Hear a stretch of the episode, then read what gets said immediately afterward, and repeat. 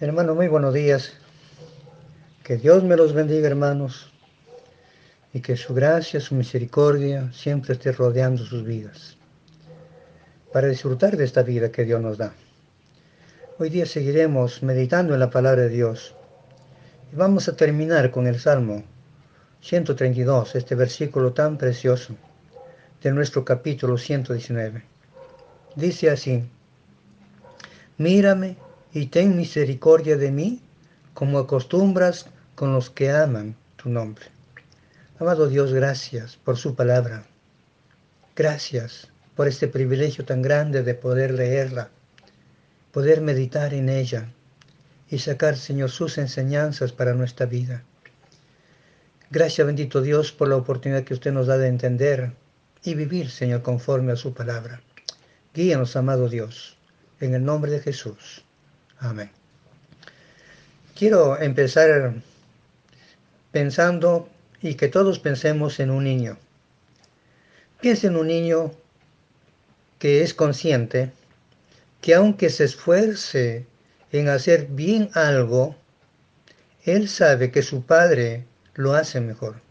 Piensa en ese niño, en sus propios hijos de repente. Hacen las cosas bien, pero aunque se esfuerce lo máximo, Él sabe que usted lo hace mejor. Esto anima al niño y sabe que su padre o su madre está allí para enseñarle las cosas que necesita aprender. Esto es una figura, hermanos, de lo que Dios puede hacer con nosotros en nuestra vida en la medida que nosotros nos relacionamos con Dios. Somos más conscientes de nuestra naturaleza pecaminosa, por más que nos esforcemos por querer obedecer. Pero la Biblia dice que no somos perfectos. No importa cuánto trabajemos para hacer lo mejor, nunca llegaremos al nivel de la santidad de Dios. Solamente Dios es perfecto y Él sabe cómo hacer las cosas para que nosotros seamos bendecidos. Nuestra comunión con Dios revela nuestros fracasos y nuestros pecados. Cuando estamos ante la presencia majestuosa de Dios, es que podemos darnos cuenta de cuán pecadores somos y que muchas veces no hacemos las cosas bien delante de Dios es allí cuando se descubre nuestra realidad ante la presencia de Dios. David era consciente de que nadie es sin pecado ante Dios. Todos somos pecadores. David también lo era. Y él clama a Dios diciendo, ten misericordia de mí. Ten. Mírame, Señor, y ten misericordia de mí. Cuando David pecó con Betsabé, él clamó por la misericordia de Dios.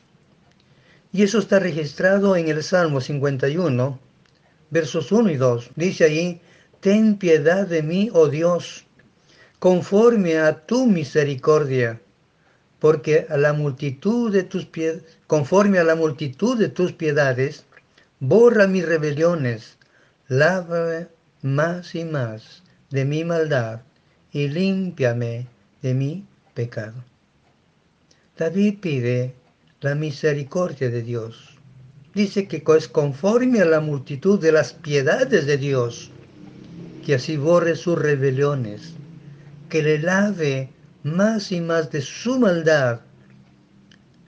Él quiere ser limpio de todo pecado para poder vivir una vida que sea agradable delante de Dios. Y allí en la presencia de Dios él se dio cuenta de lo horrible que es el pecado ante los ojos de nuestro Dios. Y ahí se dio cuenta que la causa de su pecado, él merecía la muerte. Hermanos, cuando pecamos, podemos acercarnos a Dios con la esperanza de que Él será misericordioso en su trato con nosotros. No debemos tener miedo de acercarnos a Dios.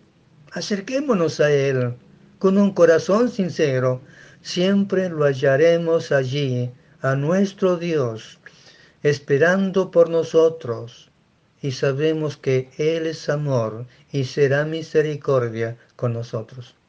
Un ejemplo en la vida, en la Biblia, hermanos, es el de Lot. Lot llegó a conocer a Dios por su tío Abraham. Pero fue un hombre que desobedeció y se apartó, yéndose mirando quizás los campos más hermosos de pasto porque tenía mucho ganado, y poco a poco se fue hacia las ciudades que eran pecadoras como Sodoma y Gomorra. Y él habitó en Sodoma. Dios no tenía que librarle cuando decidió destruir Sodoma, porque él estaba en medio de, de ellos. Pero Dios lo hizo por misericordia.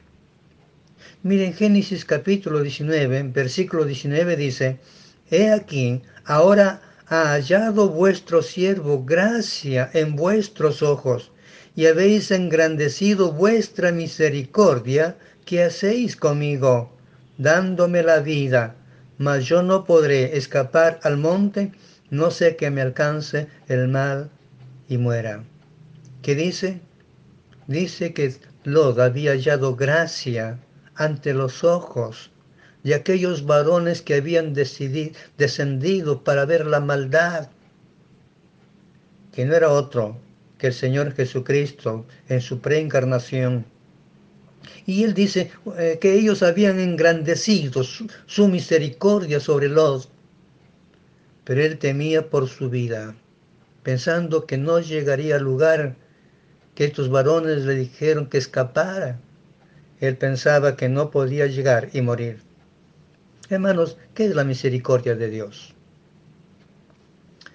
La misericordia es una virtud de Dios, por medio del cual Dios detiene el juicio de muerte que merecemos a causa de nuestro pecado, pero espera que nos arrepintamos de corazón. Dios detiene ese juicio y nos da la oportunidad de arrepentirnos de corazón. La misericordia y el amor van unidos en su relación con el hombre, porque nos ama, prolonga su misericordia. Y su misericordia es la señal de cuánto nos ama nuestro Dios. Literalmente, podemos decir, hermanos, que Dios es incomprensible. ¿Por qué? Es difícil de entender cómo Dios puede deleitarse en hacer misericordia cuando día tras día hacemos lo malo delante de Él. Eso es lo que podemos pensar. ¿Cómo Dios puede tener misericordia si somos malos? Si le ofendemos a Él constantemente.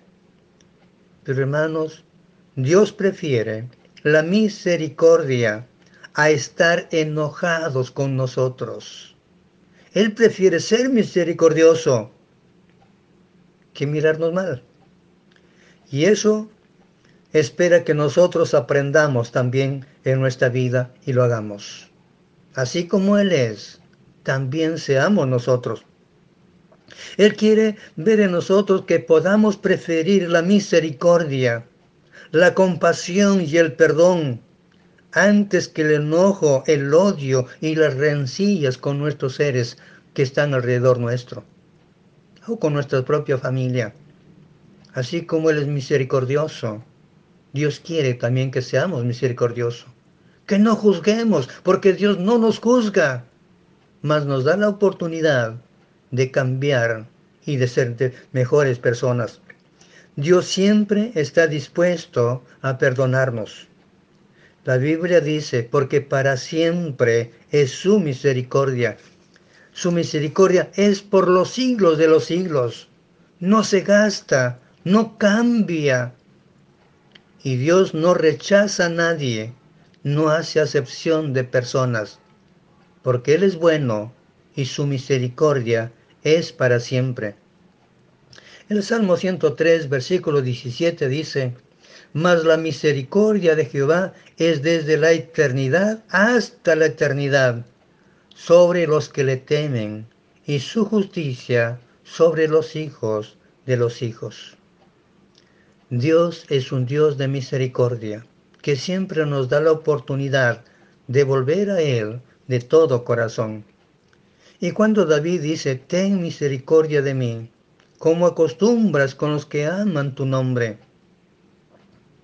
Hermanos, Dios quiere que le busquemos de todo corazón, que nos arrepentamos de todos nuestros pecados, que vivamos en amor con Dios y con nuestros semejantes, porque no podemos amar a Dios si no amamos a nuestro prójimo, aquel que está a nuestro lado, mayormente aquellos que de alguna manera nos ofenden. Tenemos que amarlos también. Debemos estar dispuestos a dejar también nuestros malos caminos, a no reincidir por el camino de la maldad, del pecado, cambiar de actitud delante de Dios. Hermanos, si pedimos a Dios misericordia, podemos tener la certeza de que Dios responderá favorablemente si nuestro amor es genuino por Él. Si le amamos de corazón y pedimos su misericordia, Dios extenderá sobre nuestras vidas. En el versículo 132 dice, el salmista que haga misericordia dice, como tú acostumbras. Esa palabra acostumbras es un verbo que significa que Dios tiene por costumbre extender su misericordia a los que aman su nombre. Esto es lo hermoso, hermanos. Si amamos a Dios, Dios extiende su misericordia sobre nuestras vidas día a día.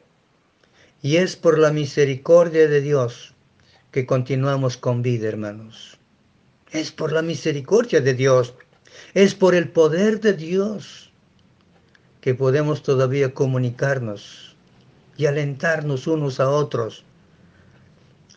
Es por el poder de Dios que podemos meditar en su palabra con toda la libertad, gracias a nuestro Dios que es bueno. Por misericordia, Dios nos guardó y guardará de muchos peligros. Dios nos preservará para que cumplamos sus propósitos aquí en la tierra.